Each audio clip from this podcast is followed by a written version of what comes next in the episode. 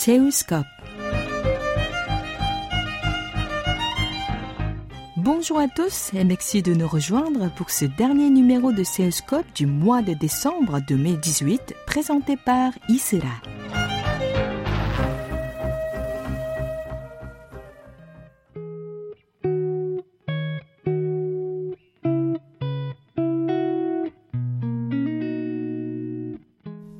Deux étudiantes françaises, Judy Petit et Valentine Tantan, ont réussi cette année l'examen d'entrée à l'école d'interprétation et de traduction de l'Université Hanguk des études étrangères à Séoul. Qu'est-ce qui les a motivées à poursuivre leurs études en Corée du Sud? Voici d'abord la réponse de Valen. L'idée de poursuivre mes études en Corée du Sud m'est apparue très tôt déjà, depuis quelques années, quand j'étais en licence. Étant donné que je voulais faire un master d'interprétation et de traduction, après m'être renseignée, j'ai su qu'il fallait que j'aille en Corée pour effectuer cette formation. Et vous, Judy? Pour ma part, au départ, je voulais vraiment faire un master en Corée du Sud, mais je suis arrivée plus tôt que prévu parce que quand je voulais faire une licence en France, à ce moment-là, la K-pop est devenue vraiment connue en France et je n'ai pas pu entrer à l'université parce qu'il n'avait pas assez de place pour les étudiants en coréen. Du coup, mes parents m'ont vraiment motivé, m'ont vraiment poussé à venir en Corée, à apprendre le coréen et faire ma licence là-bas. Du coup, c'est ce que j'ai fait.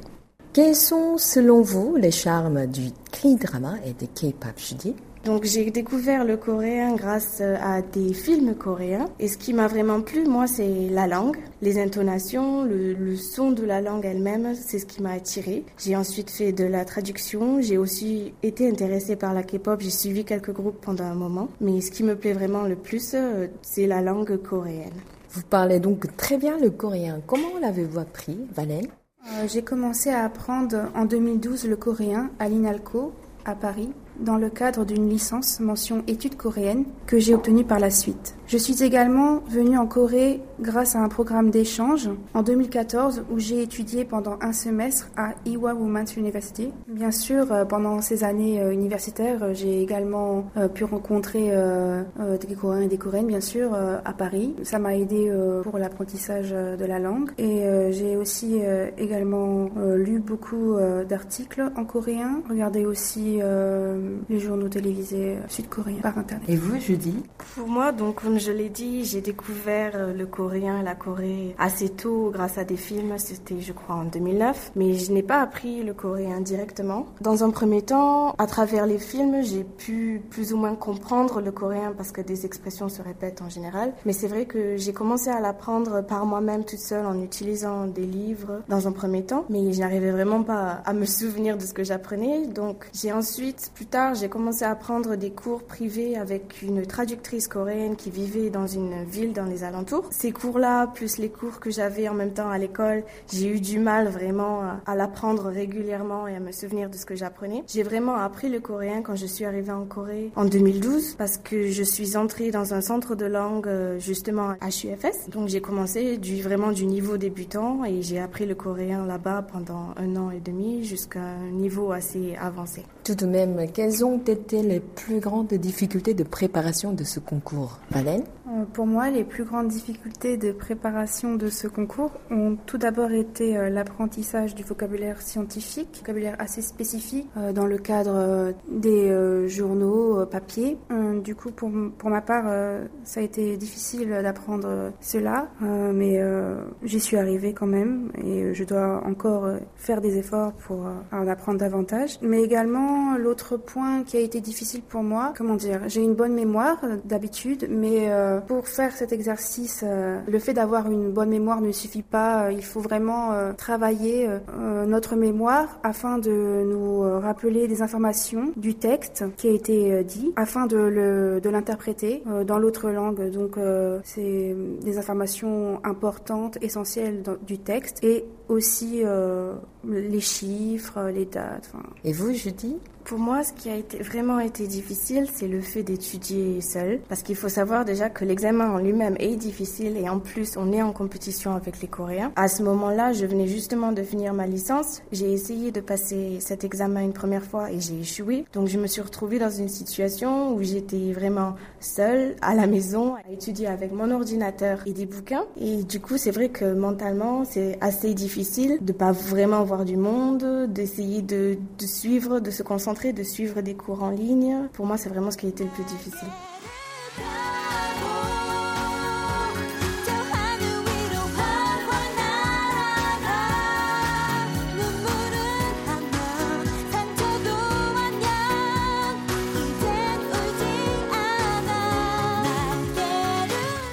Et oui, grâce au développement technologique, si vous avez un ordinateur ou un smartphone, il est désormais possible de suivre des cours n'importe où et n'importe quand. Alors, comment a-t-elle suivi ces leçons via Internet? Donc euh, j'étais chez moi trois fois par semaine à suivre des cours euh, sur, euh, sur des vidéos avec une prof, à entendre les autres étudiants faire une interprétation. Et c'est vrai que ça aide, mais en même temps ça ajoute encore plus de stress parce que on voit le niveau des autres étudiants qui eux en plus obtiennent des, des avis de la professeure qui les écoute et qui les corrige. Donc en même temps ça met vraiment une différence au niveau du niveau parce que moi bah, je suis toute seule, j'ai du mal à me concentrer euh, devant mon ordinateur et j'ai personne pour me dire euh, ce que tu fais c'est bien ou ça, ça justement non, ça va pas trop. Donc c'est vrai que ça a rendu les choses mentalement plus stressantes, mais euh, les cours ont vraiment été utiles. Et pour nos amis qui ne savent pas comment se déroule l'examen d'entrée à l'école d'interprétation, pourriez-vous nous raconter comment cela s'est déroulé? Valène? Alors euh, tout d'abord, euh, l'examen se compose en deux parties. La première partie est la partie écrite. Il y a un autre examen qui est l'examen oral, un entretien en fait devant un jury composé de euh, plusieurs professeurs de l'université. Il faut savoir que que ce soit pour le premier examen ou pour le deuxième, il faut savoir bien gérer son stress. Même si c'est difficile à faire, il faut essayer de gérer son stress parce que si on gère pas son stress, après on perd vite pied. Pour le deuxième examen, euh, encore plus stressant que le premier, pour la deuxième partie de l'examen, donc l'examen oral, tous les étudiants euh, rentrent en fait dans un amphithéâtre. Alors il y a les euh, coréens anglais, coréens arabes, coréens français bien sûr, euh, mais aussi coréens espagnols, etc. on est tous au même endroit dans cette salle et du coup on sent vraiment la tension monter. Mais c'est aussi très intéressant, c'est une bonne expérience. on peut voir plein de personnes qui sont dans le même cas que nous en fait, dans la même optique. À ce moment-là, c'est assez stressant. Pour moi, lors du deuxième examen dans l'amphithéâtre, tout le monde était vraiment stressé. On pouvait le voir sur les visages. Et ils appellent en général les noms au micro, donc tout le monde entend. Et la toute première personne qui a été appelée, elle a été applaudie par tout le monde en même temps quand elle est sortie. Donc elle était encore plus angoissée que les autres. C'était assez marrant. Parmi l'interprétation du français vers le coréen et celle du coréen vers le français, laquelle était plus dure? Dis je dirais le français vers le coréen. Bah, tout d'abord parce que c'est pas ma langue maternelle, c'est une langue que j'apprends. Mais aussi parce que c'est vraiment la première étape du deuxième euh, de l'oral en fait, parce qu'on entre, on a quelques questions de la part des professeurs et ensuite on, on attaque l'interprétation et c'est du français au coréen. Donc c'est vrai que quand on entre, c'est vraiment le moment où on est le plus stressé, le moment où moi je tremblais honnêtement. Donc c'est assez difficile de se calmer et d'essayer de se concentrer sur la langue et en plus après de le traduire dans une langue qui n'est pas ma langue maternelle. Et moi, dans mon cas, personnellement, j'ai vraiment oublié, je crois, deux, trois phrases que je ne pouvais pas du tout me souvenir à ce moment-là.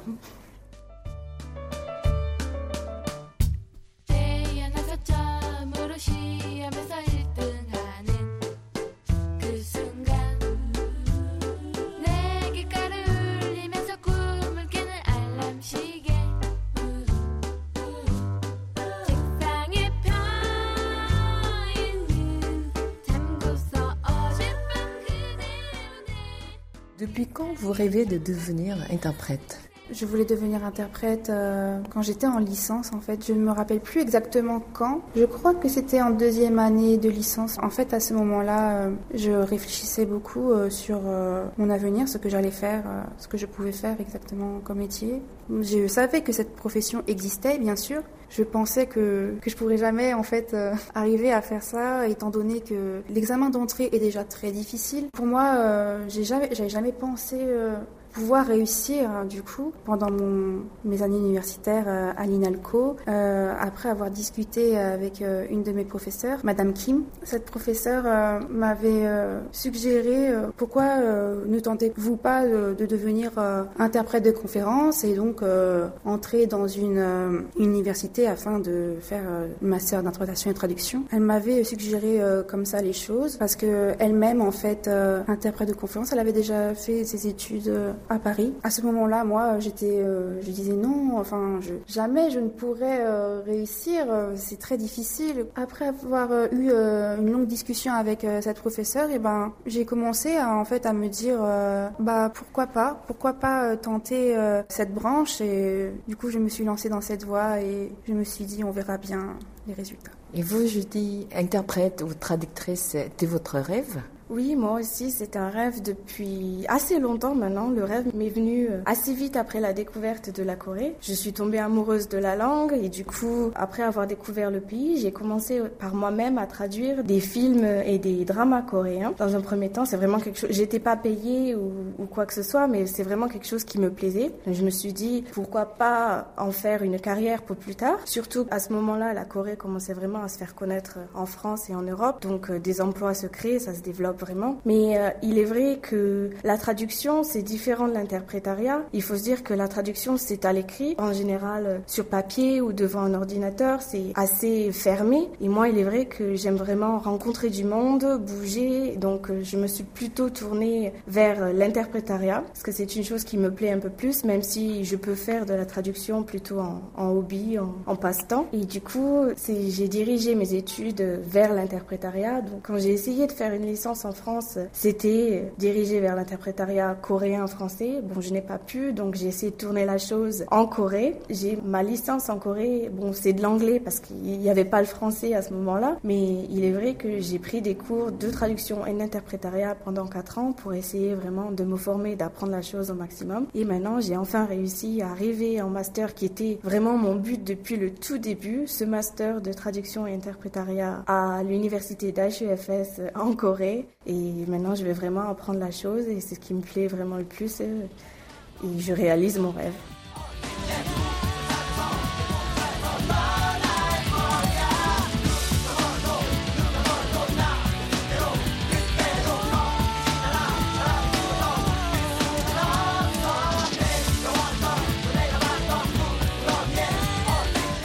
Nos invités devront patienter encore quelques mois car la grande rentrée scolaire chez nous n'est pas au mois de septembre mais en mars.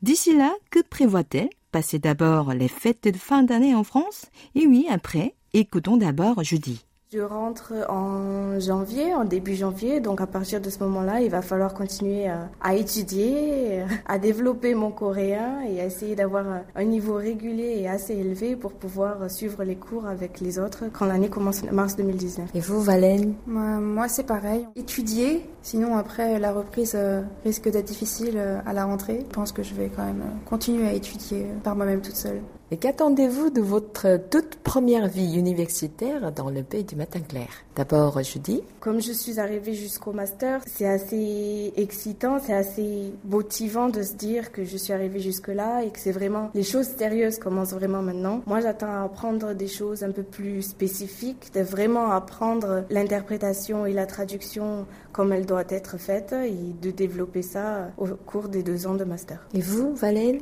Moi, comme j'étais partie en programme euh, d'échange euh, en 2014, ce n'est pas vraiment nouveau, mais euh, le fait de, rentrer en master en Corée du Sud, c'est nouveau pour moi. Personnellement, j'ai hâte de découvrir et d'apprendre de, nouvelles choses avec les professeurs et également rencontrer beaucoup de personnes, se faire des amis dans l'université afin de passer une bonne année universitaire là-bas.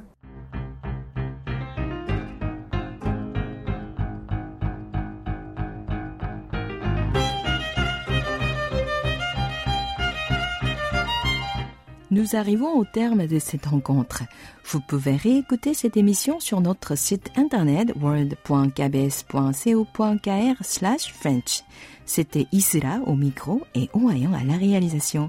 Merci de votre fidélité, passez d'excellentes fêtes de fin d'année et rendez-vous l'année prochaine pour un nouveau numéro de Seoscope.